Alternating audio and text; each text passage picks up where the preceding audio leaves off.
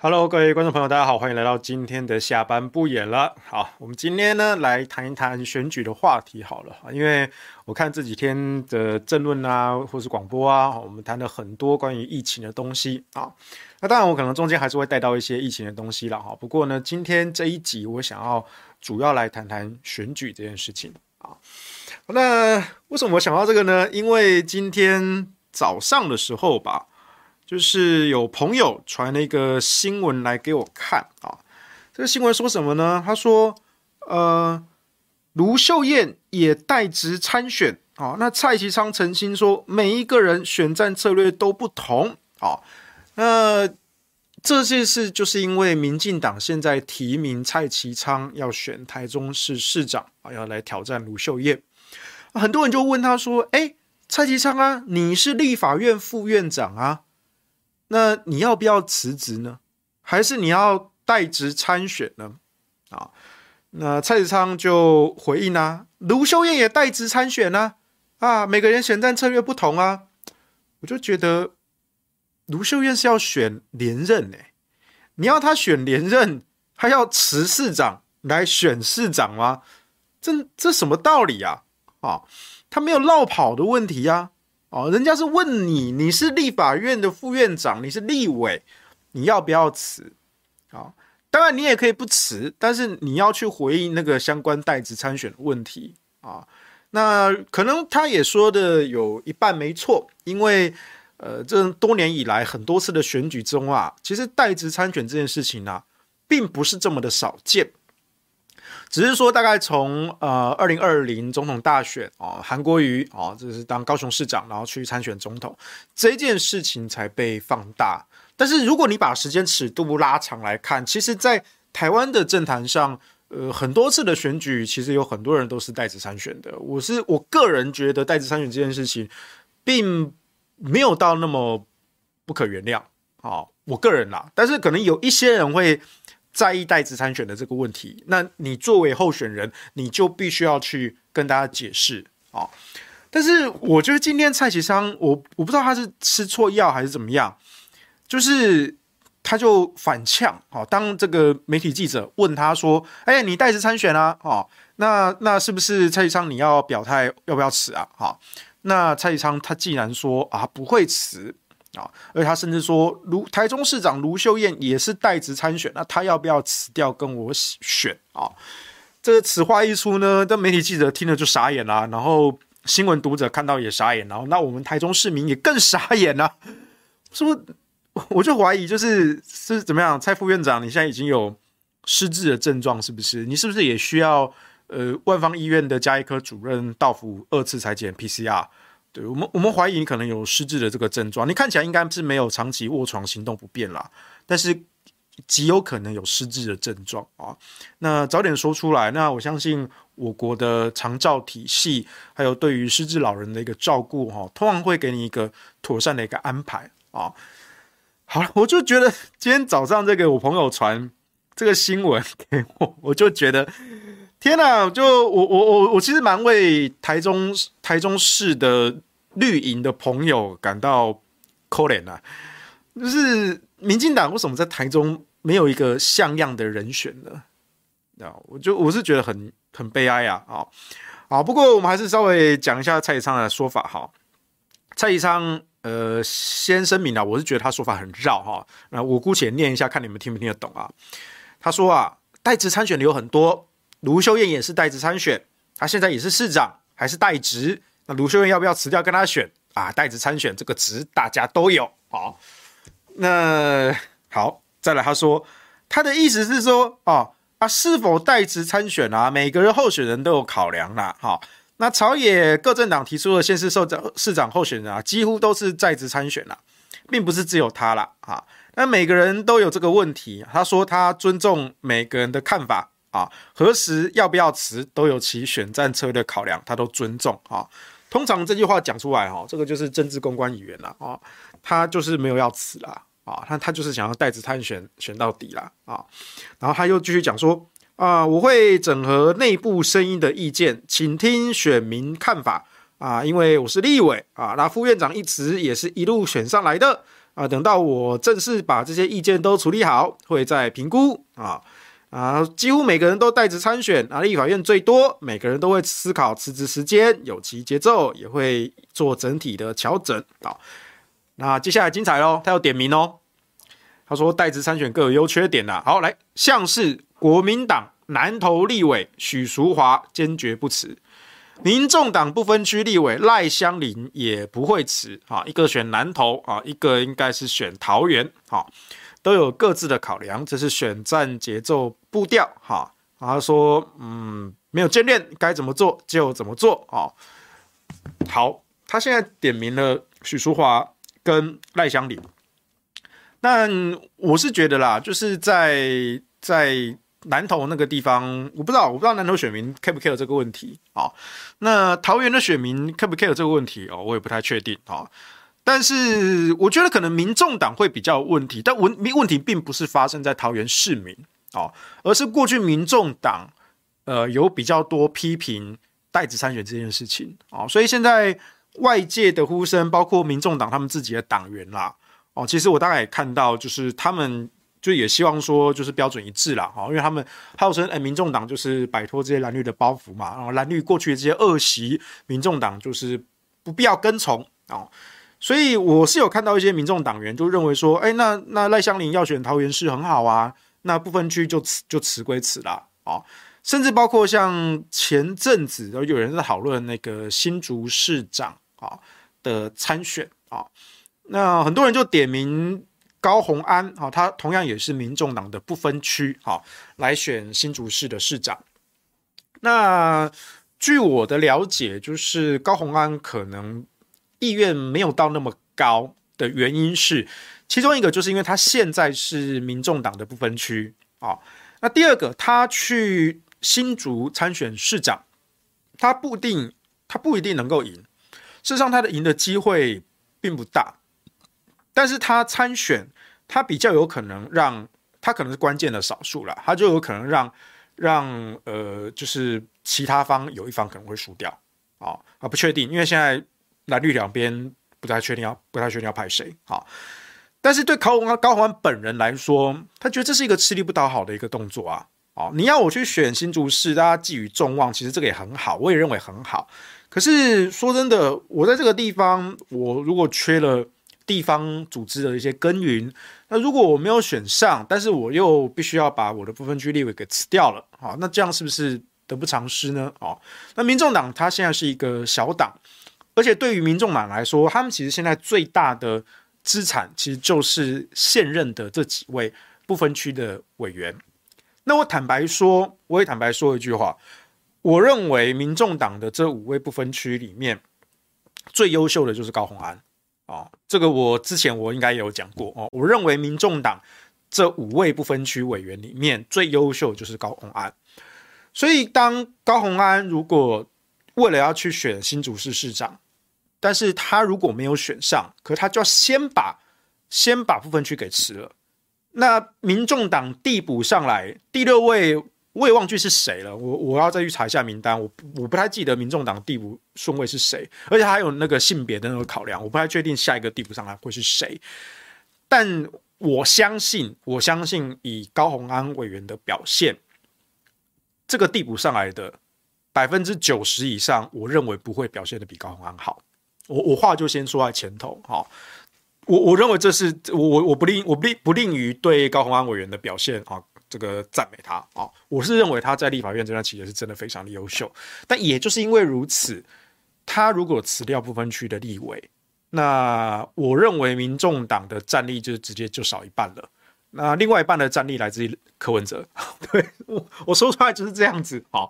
不然不然你想想看嘛，就是大家都说哦，民众党的这个立委很优秀，对，我也认为民众党立委还蛮优秀，但是你你仔细回想一下过去。这段时间以来，从二零二零年到现在二零二二年两年的时间以来，你叫得出这五位民众党不分区立委的名字吗？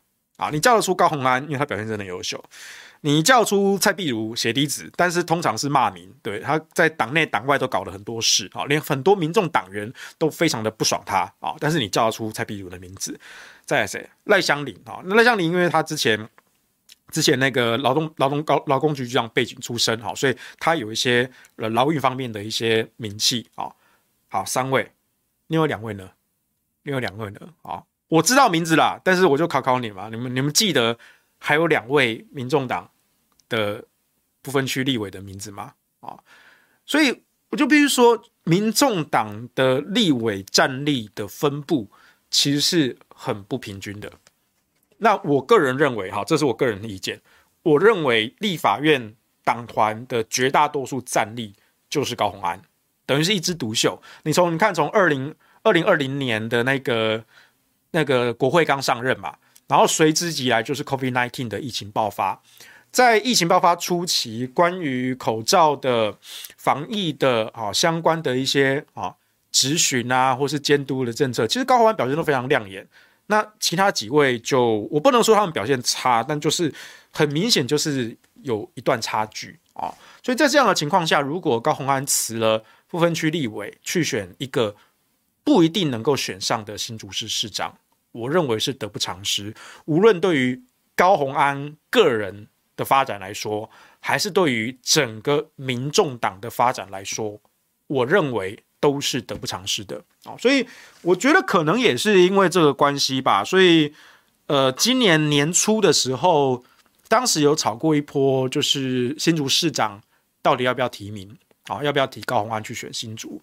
呃，可是后来好像这两这两三个月就比较少提起的，我也不知道为什么哈，就比较少提起了。那有在提这种党内提名的的事情呢，了不起就是桃园哦，就是谢立功跟赖香林在竞争桃园市的初选。那前阵子呃初选结果出来是由赖香林胜出啊。不过呢，说到桃园，基本上前阵子或者说这一阵子大家的焦点围绕还是围绕在国民党啦。好，连民进党谁要选桃园，现在好像大家也不太 care。现在大家的媒体关注跟舆论关注焦点还是关注在罗志强啊。那罗志强。到底能不能去选桃园？然后他跟地方的、跟中央的哈有一些摩擦，有一些冲突啊。那这个我们也讲过好几次了哈，所以就就不知道为什么，就是可能最近这一阵子吧哈，关于新竹的这个讨论好像也比较没有看见啊。好，那我们感谢我们小编哈，帮忙大家 Google 把剩下两位的名字哈，这个这个答案泄露给大家。OK，好。但我只要强调啦，我不是说，我不是说其他几位表现的差劲，并不是。我认为其他几位也算是认真啊，只是说，呃，是真的有有跟高虹安有一段差距的哦。那如果说在这种情况下，你要高虹安去选新竹，我认为是得不偿失啦。哦。如果我是高虹安的幕僚，我也不会建议高虹安去选新竹。好，这是这是我的看法。OK，好，那第二，我们还是回到我们台中来啊，就是这一次民进党选对会。提名蔡其昌选台中啊，那我其实倒没有很意外啦，哈，就是我我我周末的时候看到新闻发布这个消息，我其实并没有很意外啊，因为你用删去法啦，其实台中民进党还真的没有什么人呐，啊，了不起就是两个啊，可能有第三个了哈，蔡其昌、何欣纯跟王义川，王义川是那个林佳龙的子弟兵啊，但我认为。王义川，王义川宣布，呃，参加初选，只是因为，呃，就是蔡其昌跟林佳龙结了梁子啊。那蔡其昌之前有讲过几句话去消遣林佳龙，那林佳龙就很不爽，那他的子弟兵就出来挡啊，就出来呛声啊，叫战啊。但是其实王义川在台中，呃，他之前是是什么交台中市府的交通局长吧？我想好像是交通局长吧，哦。但我认为他的宣布参选也只是要给蔡其昌呛个声而已啦，哦，他的实力其实是比不上何欣纯跟蔡其昌的。那何欣纯跟蔡其昌这两位呢，我认为我之前看一些相关的数据，其实何欣纯应该是比较强的。何欣纯其实是比较强的，那爆发力也比较强，然后基本盘也比较厚，然后再她身为女性，所以呢，她挑战。同样身为女性的卢秀燕啊，呃，我认为是比较有优势的啊。但是呢，何心存可能还是跟党内的一些嗯派系平衡啊，或是一些摩擦一些有关系吧。所以最后最后，民进党选队会做出的决议是让蔡启昌来代表民进党选台中市市长。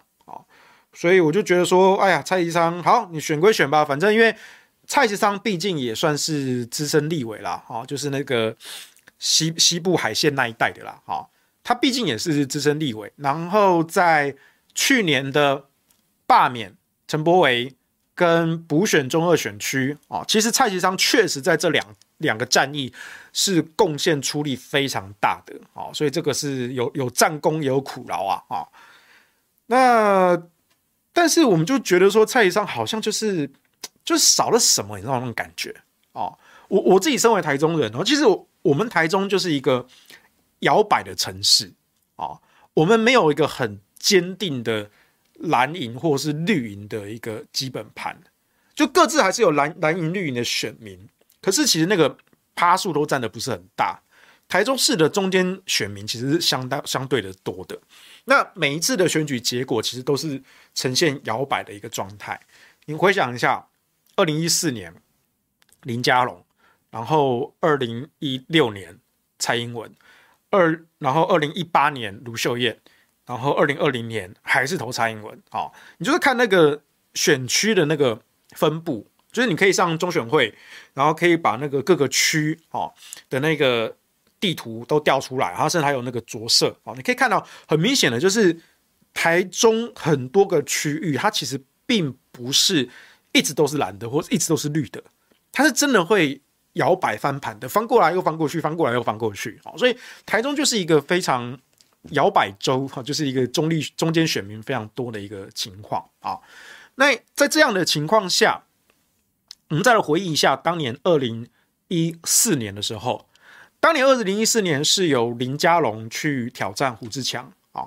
那在更早之前，其实林佳龙，林佳龙，我印象中他好像不，他不是土生土长的台中人。我印象中他不是，因为他当年是，嗯，也不算空降，因为他在台中蹲点蹲了十年，他台中当立委，哈，当了两届，哈，蹲然后蹲点蹲了十年，哈。所以，我们那时候都说林佳龙是深蹲十年磨一剑啊。那一直到了二零一四年呢，终于挑战胡志强成功啊。那那一年的选举，一方面是整个大的一个局势对国民党不利啊，大家还记得吗？那个时候太阳花学运啊，或什么之类的啊。二零一四年整个大氛围都是对国民党不利的啊。那这样的情况下啊，再上临门的一脚啊，所以林佳龙终于挑战胡志强成功。然后我记得好像一五年的时候吧，我好像去问过一些我们台中的一些一些一些长辈、一些学长，我就问他们说：“哎，你们这你们那个那个去年底投票的时候投谁啊？”他说投林佳龙哦。我说：“哎，你们我就我就印象中，哎，你们不是比较蓝吗？对不对？怎么会去支持林佳龙？”他说：“也没有到那么蓝呐。”然后然后他说他们也没有到那么讨厌胡志强啦。哦，他们觉得胡志强是做的也蛮认真，也做的蛮好的哦，但就觉得好像。哎，做了十几年，做太久了哦，换个人看看啦，也让胡志强休息一下啦。就是说，他其实对胡志强是肯定的，没有什么反感，但就觉得说他该休息一下啊，换个人试试看哦。就台中人就是这样的心态，就我就是你做太久了，我们就就换个人，不是说你不好，不是说你坏，就是换个人试试看，好，所以就换上了林佳龙。那换上了林佳龙之后呢，他就开始把胡志强。任内的建设东拆西拆，哦，那我印象最深的就是什么的 BRT，因为在一四年的时候，那时候 BRT 已经部分的开通，哦，它没有全线开，它是部分开通，然后也有部分功能开放，比如说像基本的那个票闸系统啦，什么，然后是那个公车专用道什么的，那个其实都已经完工了，都可以直接用了。那主要没有完工的，大概就是那个交通号志管制的那个部分。哦，那个中控中控中心还没有完工，但是大致上已经是可以上路的。那走那个公车专用道啊，那只是说没有那个专用的交通号志管制，所以偶尔还是要停下来等红绿灯。但是这这这无伤大雅，因为一般的公车也要也要等嘛，哈。但是呢，有一个公车专用道，诶，其实相对其实就顺畅蛮多的。那我记得我在一四年那个时候，我搭过几次啊，我搭过几次，诶，我我个人坐起来是觉得还蛮蛮舒适的，而且。班数也比较密集，所以是挺方便的啊！哎，结果没有想到，二零一四年就就就翻盘啦。然后林佳龙上任之后呢，他第一个就把胡志强的这个 BRT 给拆拆光光啊，就东平说这个都是假假的 BRT 哈，他就没有交通号志管制，废话，因为交通号志管制都还在做啊，那就只差最后临门一脚，就还没做完，你就全拆了啊，所以呢，就后来那个什么，你你你现在如果到台中蓝线的那一条 BRT，就是公公车还是在，然后那个站体还是在，可那个站体基本上就是就是变得。没有功能啦，就等于像一般的那种公车站一样，就是在那边等哦。原本他那个票闸系统，我觉得规划的动线啊，什么都还是蛮不错的啊。我是觉得非常可惜。那林佳龙就说要搞什么什么三手线呐，反正就是那个捷运会绕圈呐，哈，就有一点点类似像那个那个三三新北市三环三线那样子哈，做成一个那种环状线那种感觉啊。那不过就当时林佳龙就主打哈，他几乎整场。我记得他当初整场选举就一直在讲捷运、捷运、捷运、捷运、捷运，好，总之大概是这样子，好。那台中人觉得说 OK 啊，我就让你试试看呐，好，所以后来也让林佳龙试试看，好。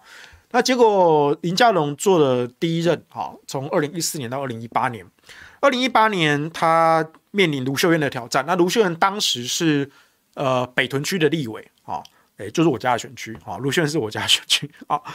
那卢秀燕那时候就以立委的身份向林佳龙挑战啊，而且后来卢秀燕是有把立委辞掉的啊，而且他说他绝对不接受这个这个不分区啊的这个这个名额啊，他就把立委给辞掉了啊，所以当年的卢秀燕是背水一战啊，就是把立委也辞了，然后去挑战林佳龙，哎，一八年的时候就挑战成功，就让卢秀燕试试看啊。所以其实，在台中，我我必须说啦，其实大家对林佳龙的看法哈，当然有人有人喜欢林佳龙，有些讨厌林佳龙哈。但我我这边我们要讲林佳龙坏话，我先持平而论，持平而论啊。林佳龙在我们台中这个地方，他是非常有实力的政治人物，无论是民意代表的角度，还是行政首长的角度啊，光是他当年哈。累积十年蹲点十年，最后挑战胡志强，然后最后终于挑战成功啊！光是这一笔，他就应该要得到你的基本的尊敬。当然，他做了第一届啊，马上又被换掉，那就是后面的故事啊。可是你回想一下哦，二零一四年的林佳龙这个等级的民意代表去挑战市长的大位。那你现在看到二零二二年的蔡启昌，你就觉得好像少了点什么。对，他是立法院副院长，当年林佳龙还还不是立法院副院长哦，他不是立法院三长之一哦。但是你就是觉得说，哎，蔡启昌好像好像少了什么的感觉啊，就是没有那种够资格挑战市长位置的那种感觉。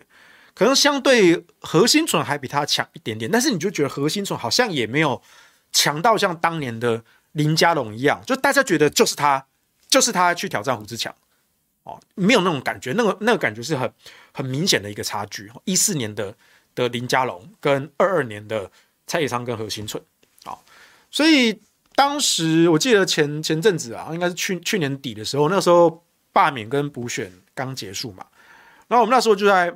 盘点说好，那接下来二零二二年选战很快就要开打了，过完农历年后就要开打了。那民进党会派谁呢？然后我们那时候就在预估说，蔡其昌哇，在这个罢免跟补选啊，出了这么多的力哦，这个论论战功、论苦劳，这个一定是他要排上名的啊、哦！甚至包括那个时候，那个时候呃，罢免刚结束的时候，那当然他们护航陈国陈柏伟啊失败了哦，陈柏惟还是被罢免掉了。可是确实在罢免陈柏惟那一仗之中，蔡其昌是出了非常多的资源在保护陈柏惟。哦，那最有名的就是那个陈柏惟造逃的那件事情被爆出来嘛。啊、哦，那蔡其昌是全力的护航他。然后我那时候还帮蔡其昌做了一张海报啊、哦，就是全党挺造逃啊，这个博为造逃哈，这个其昌为你加油。哦这个二零二二年就是造桃元年，好，让我们中职的大家长给你最高的祝福，加油造桃！我就觉得说，哦，这个蔡其昌有必要做到这个样子吗？啊，当然这个他当然这是他的政治的布局啦，所以在罢免结束之后呢，那紧接而来就是中二选区的补选，啊。在补选这一仗的时候呢，哎，蔡其昌跟林佳龙的子弟兵就开始在斗了啊，谁要来补选第二选区啊？那时候包括像是那个谁啊，陈世凯啊，还是谁啊？好像就好好几个，反正就是蔡其昌的子弟兵、林佳龙的子弟兵，甚至有有一说连洪慈庸都要回来选选第二选区的立委。他原本是。他原本是另外一个选区的啊，但是呢，哎，至少洪慈庸他也当过立委啊，然后也有全国的一个知名度啊。那洪慈庸算是林佳龙这个派系的啊，所以当时就在在想说，那到底是谁选？哎，结果后来也没有想到，既然是诶蔡主席御用的人选林静怡直接空降啊，蔡其昌、林佳龙都不要吵了，都不列代级哈，我要林静怡。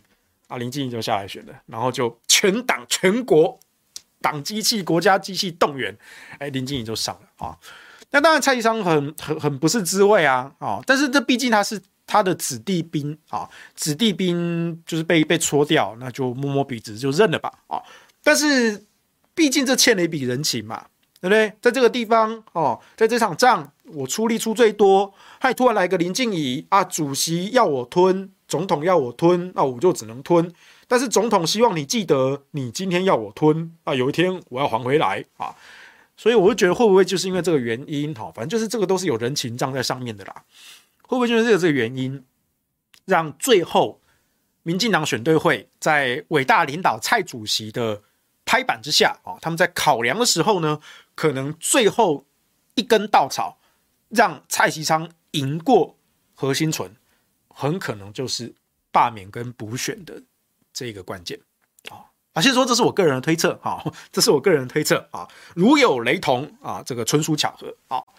那总之呢，就是现在台中市就是由蔡其昌来代表民进党来参选啊。那我是觉得卢秀燕应该还是可以稳稳的连任。当然，我还是我还是认为说不要掉以轻心啊，任面对任何的对手都要全力的以赴哈。只是说今天。蔡宜昌代表民进党，我认为他它反映的是一个民进党在这个世代、这个区域的一个断层。他没有培养到像当年林佳龙那样子的一个人物啊。就是你说蔡其昌作为一个海线地区的一个立委，他够不够格？我认为他应该算是够格的啊，就是一个。区域立委的一个等级，我觉得应该还算是可以的。或者说，民进党在台中地区的议员，其实也有蛮多蛮蛮不错、蛮认真表现、优秀的一个议员。就所以，民进党在台中有议员等级的、有立委等级的人才，这都没有错。但就是立委要跨到市长那个等级，你就觉得好像少了什么。哦，好像就少了，所以就没有像林佳龙当年一四年挑战胡志强那种感觉啊。然后再加上蔡其昌才刚刚被民进党选对会提名，然后就就闹这个笑话。我是真的觉得他是不是有失智症的一个嫌疑啊？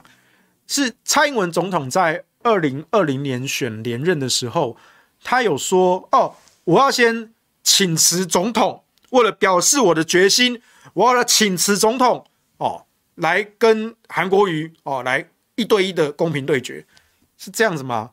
不是耶，你是要选连任呢。选连任的意思就是，我要告诉大家，我过去第一届这四年来，我做的应该很好哦，那大家相信我哦，那如果你们让我希望继续做下去，你们信任我这四年来的表现，请你让我连任。好，连任的意义应该是这样子吧？怎么会是？哎呀，我这四年，哎，做得好，所以呢，我为了要公平对决，我先把职位给辞了，然后我再重新回来选这个职位。这这逻辑不知道怎么长的，我不知道蔡其昌你是。但我们在政治圈看久了，其实我们真的有时候看到政治人物的失言，哈，其实我们蛮喜欢看政治人物失言。失言并不是要。看他的笑话，就一般的、一般的民众，我们看新闻，看说啊，这个政治人物蓝的绿的又失言了，我们是主要看他笑话啦。可是呢，我们做幕僚的哈，或者说我们做这种专业的分析的，其实我们在看他们的失言，不是在看笑话，是在看他内心透露出什么样子的焦虑。失言代表的一定是某种的焦虑，一定是某一种紧张、某一种压力。那他的压力源是什么？他的痛点是什么？很明显的，为什么蔡其昌会说出这种牛头不对马嘴的发言？一定是因为这一阵子，网络的舆论也好，地方的声音也好，都真的有去问这件事情，而且这个问题确实带给蔡其昌本人心理上的压力。他应该原本就在犹豫，在煎熬。我到底是要辞立委还是不辞立委呢？我能不能不要辞啊？我能不能就保持立委的身份？哎，说说真的，哎，副院长，哎，一个立法委员又有副院长的加级哦，还有专属的办公室，还有相关的公家资源哦，这个其实是一笔蛮蛮蛮大的资源呢。啊，你说要我辞，就等于是现在就先断了我一半的。命脉，哦，这个伤很痛呢，这伤是很痛的。好，所以我相信，在今年初，蔡其昌他心中应该就一直在苦恼这件事情，他要不要放弃现有的立委以及副院长这个职这个加级这个职位，他要不要放弃？那也因为他一直在苦恼这件事情，所以在今年年初这几个月这段时间以来。地方每一次问到他这个事情，有时候不只是地方的选民呢，有时候甚至包括他自己的庄脚、自己的金主、自己的支持者，问他这个问题，哎，这才是最痛的。这些人问他这个问题的时候，没有恶意哦，就真的只是关心，就说：“哎，阿琼啊，你要不要辞啊？哦，这个代职参选会不会出问题啊？哦，真的是为他担心的，但是。”你这样子问法，反而是会给当事人加重他的压力跟焦虑。那最后，最后，因为蔡其昌他终于好不容易干掉何心纯，获得了党的提名，结果在提名之后隔天，记者问他的第一个问题，就是过去几个月苦苦纠缠他的那一个啊，你要不要辞立委啊？所以他。心急之下，就开始口无遮拦，就开始他就是脑中东抓一块西抓一块。呃，哎，卢秀燕她不也是市长吗？她也没有辞市长啊，可他没有，他忘记了卢秀燕是市长，他要选连任，他不需要先辞了市长再回来选市长。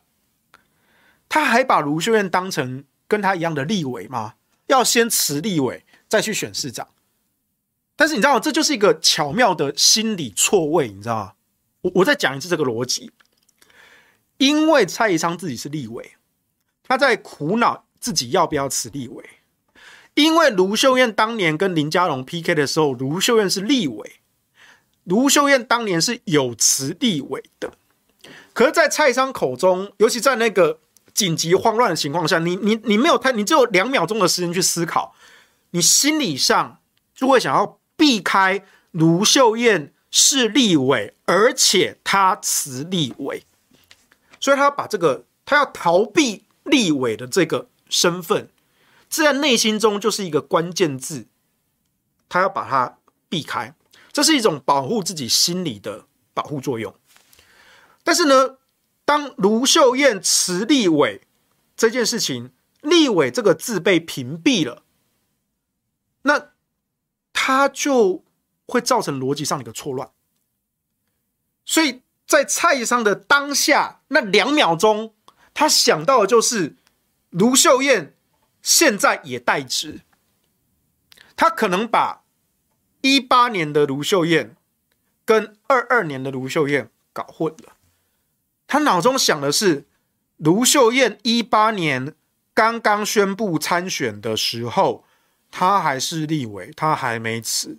对，因为卢秀燕确实是后来辞的。他获得国民党提名的那一当下瞬间，他还没有宣布辞立，这也是事实，这也是事实。但蔡章那个时候就是一个错位，他可能把他想成哦，卢秀燕在一八年初的时候没有辞立委，可是他情急之下忘记了现在是二零二二年，卢秀燕现在已经是市长了，卢秀燕不需要辞了市长再回来选市长，所以这个话从蔡昌的口中吐出来，逻辑就错乱了，他就变成说卢秀燕也带着市长的职位参选市长啊，你怎么不要卢秀燕辞职之后来跟我选？你知道吗？看这个心理上的逻辑，其实这个样子。他其实在逃避他内心的那个焦虑。这个焦虑就是过去几个月以来，他的支持者一直在问他，真的是关心的问他，但是他自己手上握的资源跟权力又不愿意放下的那种内外交杂的压力。结果在提名的隔天，被记者一针戳进去。然后情急之下，又造成了记忆的错位，为的是自我的心理保护，懂没？我告诉你，政治就是要这样看才有趣。当然，我们今天也可以一句啊，蔡其昌就是无脑，蔡昌就是失智老人，哦啊，大家笑一笑，呵呵呵呵呵。这个我们也可以这样看呐，但这个就看不出门道，这样就不有趣了。有趣的地方就是在于你要去抓住他内心的弱点。他真的在意这一点，他真的觉得这一点很痛，所以他失言。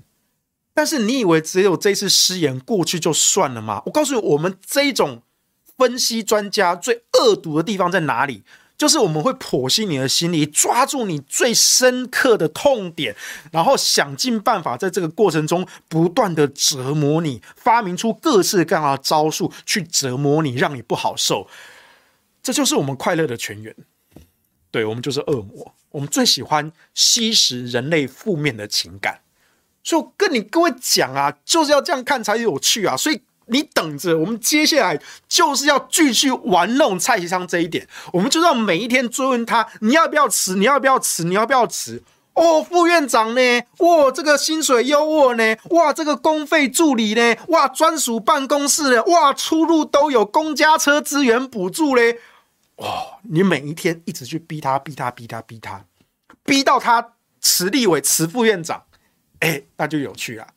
但我认为啦，其实该辞就辞啦。其实蔡昌他后续第二波，他想要去去澄清，把这个东西圆起来。他，你很明显，你看到他第二波的那个说法，就是发现自己失言，然后回去赶快跟幕僚讨论，然后赶快再拟了一篇比较。成熟、思虑比较周全的稿，他就感觉说啊，大家都有各自的步调啊，要不要辞啊？我要倾听地方的声音啊，哈，做够综合的全盘考量啊，我们都尊重啊，啊，这个就是他要在考虑的这个事情，也没有错，也没有错啊。我是认为一个选战该辞就辞啦。啊，那你如果不要辞，其实也没有什么大不了哈。我我说真的，我个人啊，先说这是我个人，我个人真的不认为代职参选是这么十恶不赦的事情。过去在台湾的选举之中，太多代职参选的例子了啊。我认为只要你有把你的本分做好，我觉得这个大家是可以过得去的啊。至少我过得去啦。我没有，我本来并没有要很。追打蔡其昌代职参选这一点，但是呢，今天我们发现了一个新玩具。我看到这个新闻，真的就像孩童时期看到一个新玩具的眼神啊！今天有个新玩具玩了，太好了！我原本真的没有要打蔡其昌代职参选这一题，可是呢，我看到这个新闻，我看到蔡其昌的反应，我的直觉、我的经验、我的分析，就告诉我，放过他太可惜了。这就是我们接下来。半年的新玩具啊，所以呢，其昌啊，啊，真的不是我对你不好啊。你看，我都帮你讲话，我帮你完整的心态剖析出来，对不对？你看我多么了解你，对不对？那接下来你有不要担心孤独、寂寞、空虚、觉得冷，都不要担心，我们会陪你走到最后，我们陪你走到最后，不管是你人生的最后，还是政治生涯的最后，我们都会陪你走过。啊，就是这样子。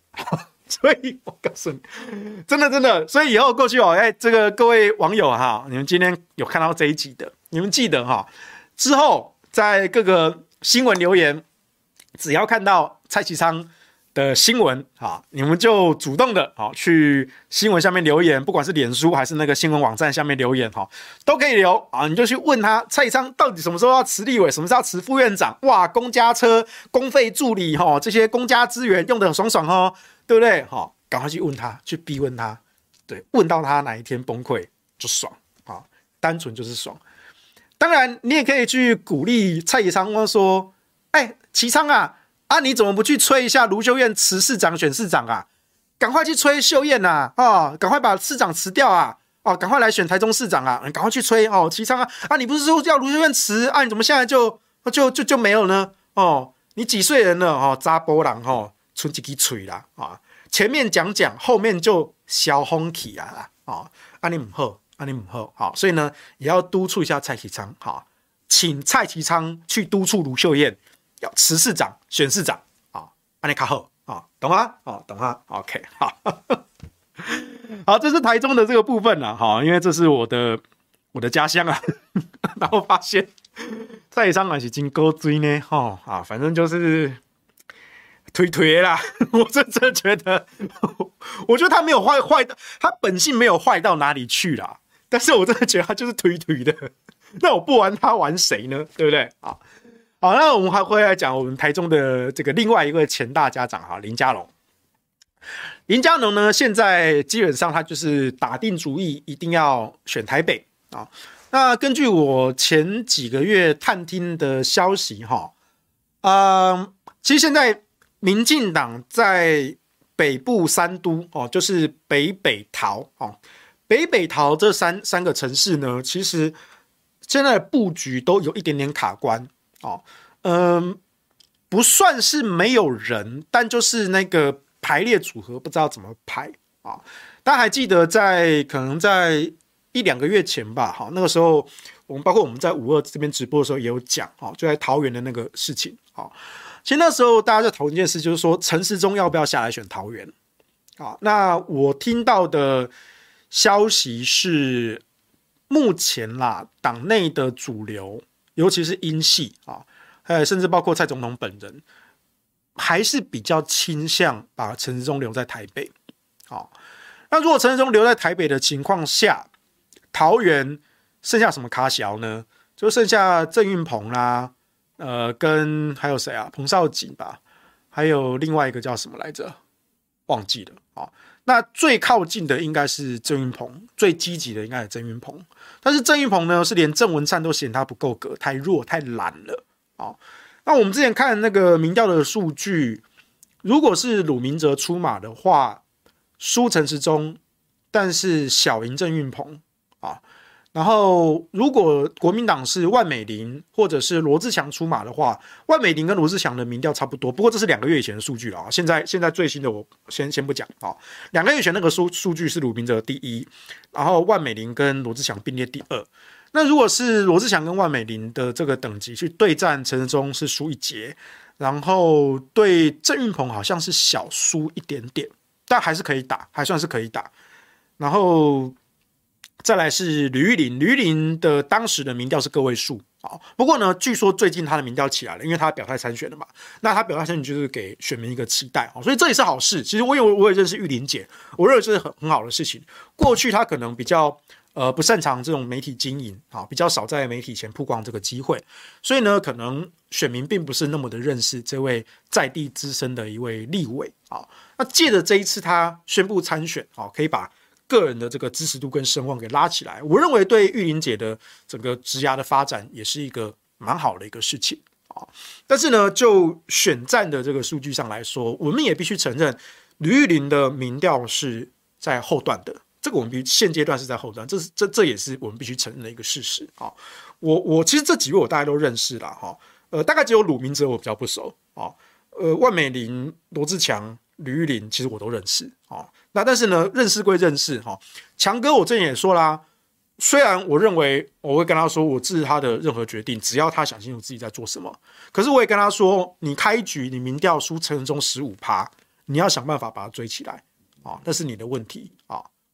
这个我也是很坦诚的跟他讲啊，这是我们的职责吧啊。无论做一个专家的角度，还是作为一个朋友的角度，于公于私，我们都要把这些东西讲清楚哦，否则其实是害了他。OK，好，所以如果说照蔡主席比较，目前比较偏向还没有拍板呢，还没有拍板，比较偏向把陈时中留台北的情况下，那桃园目前最有可能的顺位就是郑运鹏。那如果桃园是由郑运鹏出马的话，那不管是罗志强也好，万美玲也好，鲁明哲也好，甚至吕玉玲也好，是不是获胜的机会可能性就比较大？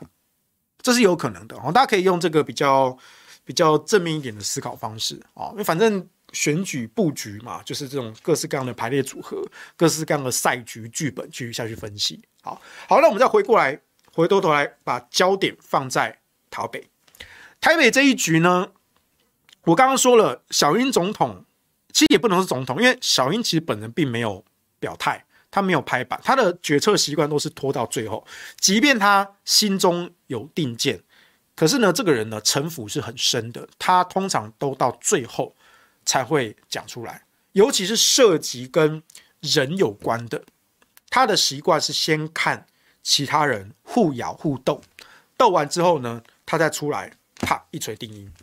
你看那个时候第二选区的补选就是这样子哦，林佳龙的子弟兵、蔡其昌的子弟兵在那边杀来杀去，最后呢，哎，没有想到蔡主席直接拍板林静怡空降，为什么？因为林静怡是我的人，啪下来，你们都不要吵了，就是林静怡啊，这是蔡英文的决策的一个习惯。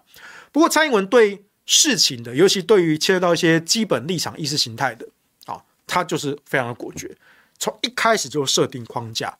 只能照着党的路线、党的意志讨论如何执行、如何达标，不能够针对党的目标有任何的质疑。这是蔡英文的决策的模式。但是台北市长的这个提名，它毕竟是比较属于人的，比较属于人的啊，所以据我所知，蔡总统应该不会这么早、这么轻易的表态。但英系就是他身边的这些派系啊，我目前听到的是。可能比较倾向陈时中，可是有趣的地方是在于说，今天有一份民调出来，应该是 ET Today 的 ET Today 的民调出来，是关于防疫指挥官陈时中满意度的这个民调啊。那这份民调有趣的地方在于，以全国来说，陈时中的满意度仍然是相当高的。可是如果你去细看各个。地区的数据，台北市对陈时中的满意度是最低的。那有另外一题是问说，你支不支持陈时中卸下防疫指挥官的职责，正式的参选台北市市长？在这一题中，有六成的台北市民都反对，大概只有三成左右的台北市民是支持的。所以你就会看到，在台北这一个地方，其实一方面台北市民比较比较刁啦。哈。我的户籍虽然在台中，不过我这几年都住在台北啊。然后看政治、看媒体也看多了，我必须说，真的台北市民的标准是真的很严格啊。有些东西你在其他的县市你可以糊弄过去的，你在台北市大概记者不会放过你，市民也不会放过你。哈，台北市民就是这么的刁钻啊。所以陈时中在台北市的这个满意度其实是最低的。再来，当大家问说：“诶，你要不要去卸下防疫指挥官的职责，去选台北市情的时候，大家普遍是反对的。哦，但也有人支持啦，大概就是三成的支持率，而且三成不低哦，三成不低哦。哦，因为你看，像黄珊珊，哦，台北市副市长黄珊珊，她的支持度原本是只有一成五，哦，那最近据说是。稳定缓慢上升，好到快两成，大概两成左右啊。那所以有最近今天好像有一以某家媒体吧，好像是《镜周刊》吗？应该是《镜周刊》吧？哈，有做了一系列专题，好，就在讲说蒋万安的这个台北市长选情拉警报啊。然后就分析说，哎，黄珊珊的支持度稳定的上升，已经逼近两成了。啊，逼近两成的情况下啊，整个泛蓝就有可能分裂啊。那就可能出现弃保效应，宝宝讲一大堆，好，然后就等于是看衰蒋万安，好，然后再又说这个在就是在台北市传统深蓝的这个选区啊，比如说像是大安文山啊，那也发现其实有这样子的呃蓝白分裂的这个情况啊，越来越多的票转移到黄珊珊身上啊，所以就开始以此就是说，哎，其实你看哦，过去国民党在台北市的选战都是打说我在深蓝的票仓多赢一些，去补那些偏绿的一些选区。啊，最后赢得整个整体选战的胜利哈！过去民进呃不是过去国民党在台北市传统的操盘作战是这个样子的，但这一系列报道他是说，哎，因为今年出现了黄珊珊，他开始抢走一些泛蓝的、浅蓝的中间选民的票，所以蒋万安拉万安警报。好，那这几篇报道我稍微看了一下。我觉得有其中有一些数据是可以参考啦，但是不需要到这么悲观，因为你同一个数据哈，你可以反过来解释出一个完全相反的结果。我怎么说啊？我现在就示范一次哈。我先不说哪一种诠释法是比较正确的，这没有没有所谓正确错误之分。同一份数据，你也可以说成说，哎，蒋万安在面临黄珊珊的进逼，黄珊珊的支持度。逐渐从一成五成长到两成，逐渐稳固。稳固的意思是什么？选民现在的自主性也越来越高。稳固的意思就是说不会发生弃保效应。好，那不会发生弃保效应这件事情到底是好是坏？倒也不一定啊。因为如果黄珊珊的支持度是二十趴，蒋万安的支持度是三十五趴。怎么会去有弃三十五趴保二十趴的道理？没有吧？通常都是弃二十趴保三十五趴吧。所以最后分不出来可能会是十趴对四十五趴哦，其中有一半的票转到比较领先的候选人身上。但是我刚刚说了，因为近年选民的自主性越来越高，而且呢，这个。白银的也会说，哎，其实黄珊珊的这个后市看涨啊，大家选民也都有自主的选择啊，哎，黄珊珊的支持度也开始巩固起来啦。好，那我们就认，我们就假设这是真的的话，好，那黄珊珊有二两成的这个支持度，假设也是事实，那也很好啊，那就是二十对三十五就没有变，陈时中大概三十，所以在那个情况下，你不如把它解释成蒋万安在面对民进党。不管是陈松也好，还是其他人也好，还有民众党，呃，先不论黄珊珊到底要不要挂民众党的党党籍啊，总之，面对黄珊珊跟陈松的进逼，在三分天下的局势之中，蒋万安仍然能够维持领先的这个优势。就是我觉得这个年头你要去谈弃保这件事情，它其实是越来越难发生的。但如果弃保从头到尾都没有发生，可是他还是领先的状态，而且其实大家不要忘了一点，其实蒋万安到今天没有正式宣布参选的，我觉得像好像大家已经忽忽略掉这一点。当然，你说这一点有没有什么太大事实上的差别？好像大概也不会有太大的差别啦。好，但是当然有一些蓝营的朋友，他们会比较乐观的看待说，就是你宣你正式宣布参选，有一个那种出师的那种气势。所以那一波的气势就会把你的这个选票支持度再拉高，再拉高一波哦。所以，但是我们还是要指出这个细微的差异啦。蒋万安其实到今天他其实还没有正式的参选，那国民党在台北市还没有还没有正式的提名啊，请大家记得这一点啊。那当然，最后应该还是会蒋万安去选下去了啊，这大家不要担心。那目前蒋万安的民调也是处于领先的情况。我是觉得也不用太担心，但是呢，蒋万安他有他的问题，问题在于说他这样子一种温温的这个风格，在整场台北市长的选战之中，能不能熬得过去啊？我觉得这是所有人都在观察的啊。那蒋万安他自己的团队有没有对各项的议题做好的准备啊？比如说一些涉及统独立场的。意识形态的历史渊源的啊，比如说他毕竟挂着蒋家这件事情，又比如说前阵子中正纪念堂啊，到底要不要改名这件事情，这件事情其实是很容易吵到踩到深蓝的线的哈。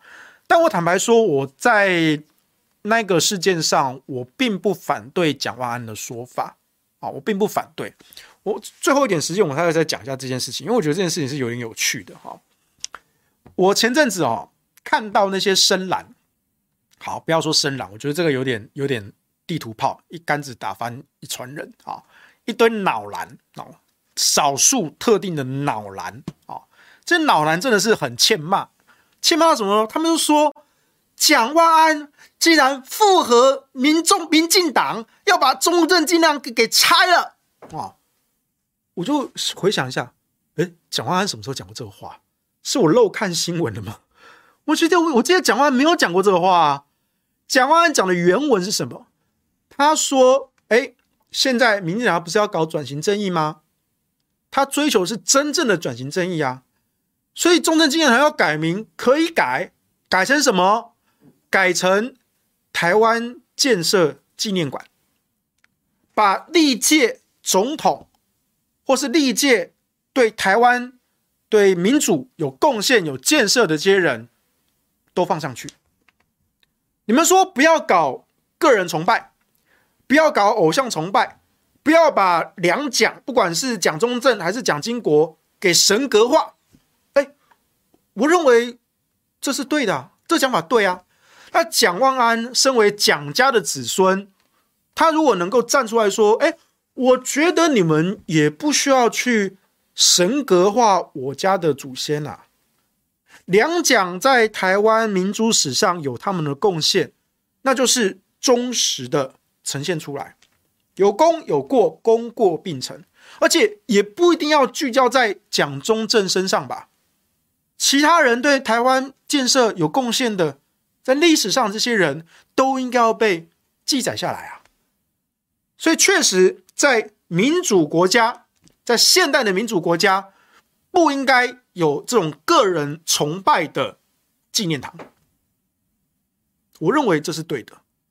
那我相信蒋万安大概也是这样想的，但是他也没有说哦，所以我们现在就要把蒋公的铜像通通推倒，哦，然后把这些相关的文物全部都砸毁，然后要转型正义，所以要跟着民进党，好，把这个蒋中正把塑造成恶魔。哦，要说哦，他当年威权时期迫害了多少台湾人？不不不，蒋万安有说这样的话吗？没有啊，他说的是我改成台湾建设纪念馆了，把更多的人对民主有贡献、对台湾有贡献的人，通通都放进来啊。我们不要对蒋中正有个人的造神崇拜，我认同啊。他身为蒋家子孙，他也认同啊。我也认为他身为蒋家子孙，他这句话说的没有错啊。可是你知道哦，那些脑蓝，他们就是那种思维逻辑有障碍，听觉、嗅觉、视觉全部都有障碍。他只要听到哈要改中正纪念堂，哇，蒋蒋万安，你这个不孝子孙啊！你怎么在跟着民进党要把你阿公的庙给拆了？这绝对不行啊！成何体统，大逆不道啊！我说哈，蒋万安有讲这种话吗？我真的那时候我看过好几个这种脑蓝，对不对？那其中一个我前前阵子我有写脸书，我有碰到嘛，就是跟我吵架那个脑蓝哈，大家大概也知道是谁啦。那我不想再点名他，免得他又整天开直播，一直在蹭我的名气哈。去年好像就有一波，他一直在那边，反正一直开直播，一直 tag 我，一直点名我。我说你能不能听得懂人话？你能不能说一下人话？你是中文不好，你身为中人中国人，中文不好，这对得起中国列祖列宗吗？好，脑蓝就是脑蓝。所以我觉得这些人就是很奇怪，就是他们真的是听不懂人话，或者他们的问题在，哎，我们再来剖析一下他们心里哈。其实他们心里就是那种非常非常权威教条式的，他没有把眼前的人当成跟自己同样的人来看待，在他们眼中，除了他们自己以外的所有人，尤其是比他们年纪小的人，通通都是要。乖乖听训的，只差你没有跪着啊！你不能够有任何的意见，不能有任何的质疑，你就是要听长辈的话。我说什么，你就是乖乖听。如果你不认同，一定是你不够了解，你就继续听啊！但是现在什么时代了？而且我常常说，中国人有一句话叫敬老尊贤，但中国人也有一句话叫为老不尊。我认为这些脑蓝，这些就是在帮整个蓝营拜票嘛。失败的败啊，那这些人呢？真的是也不会做什么事情，整天就是在内斗，然后在批斗，在数落这些。但是我觉得回归到蒋万安这个中正纪念堂这件事情，我其实觉得蒋万安的主张没有什么错。当然，你要说这是不是一个高干的一个策略，我先不予置评。我觉得有一点点后继无力啦，就是可能跟 党内的沟通并没有事前先做好，所以当他抛出这个议题的时候，后面其他的人接不上来，可能也没有人有意愿接这个议题。再加上国民党内真的也有一些人，就是好啦，可能不像我刚刚讲那种脑蓝的思维，可大概只有百分之五十。这百分之五十的脑蓝思维就会迫使这些人就觉得说：你你去碰这个议题干嘛呢？你不要讲，还要改名嘛？你这会被人家误会嘛？那当然，这些党内的同志、党内的前辈，可能也是为他好。但是，其实这些党内的前辈也没有认真的去思考跟倾听他的说法是什么。但我也要必须说，这不是这些前辈的义务。他们可能就。我第三方的观点来看，他们可能从头到尾都没有义务去碰这件事情，放就放着嘛，民党要追杀就追杀嘛，转型正义就转型正义嘛，你不要接嘛，你就好好的讲市政，用这个讲市政，好好来争取台北市民的支持。那他们就是对于这种意识形态，就是能躲就躲，能闪就闪。哎，这也是一种战法，我也必须说，这也是一种务实的战法。这没有对错，这没有对错。我们选举看多了，很多策略啦、手段执行啦都没有对错，但前提是你的沟通、协调、协同作战必须要一起拉起来，哦，这才能够作战嘛，哦，所以我会认为说，蒋万安在前阵子的这个中正纪念堂这个事件上啊，他的那个发想，那个台湾建设纪念馆的这个发想。我认为是不错的，我认为是不错的，但问题就是这个球，党内的其他人没有接到，还有一些脑蓝在那边听不懂人话，就把你的意思给扭曲了啊！你就是反骨仔、背骨仔啊，跟着民进党啊拿香拜啊，可耻啊！对，对不起，你们蒋家列祖列宗啊啊！这些脑蓝教训人都非常非常厉害啊，但是呢，叫他们做事什么都不会，所以说可惜啊，但是。我未必说，脑蓝就真的也有他们的一票啊，对不对？我黄世修我是不选举啊，所以我可以这个毫不忌惮的去大肆的对这些脑蓝好批评挞伐，我没有在怕，我不需要这些脑蓝的选票，对不对？但是那些真正在从政的哈，无论是议员也好，立委也好，甚至你要选市长也好，你得顾虑到这些选民的情感吧。各式各样的选民情感，你都得顾虑嘛？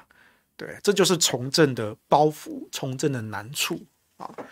所以讲这些，我只希望说大家多用不同的角度，尤其是切入对方的立场，用对方的立场来剖析他的行动、他的行为啊。我觉得这个不管你在政治圈也好，还是在业界也好，哈。这样子的思维，这样子的灵活度，才是有帮助的啊！否则的话，你听那么多，那当然你也可以争论，就是听啊，我们今天骂谁骂谁骂谁骂谁骂这个骂那个，哈，骂爽骂完就好了啊！但是我们还是试图的带给大家一点思维上的改变啊，教大家怎么去剖析一个事件、一个人他们的脉络跟他们的心理啊！我觉得这个是我做自媒体或是我做公共倡议啊。比较喜欢的一个路子。好，那以上就是今天下班不演了，那我们就下周再见喽，拜拜。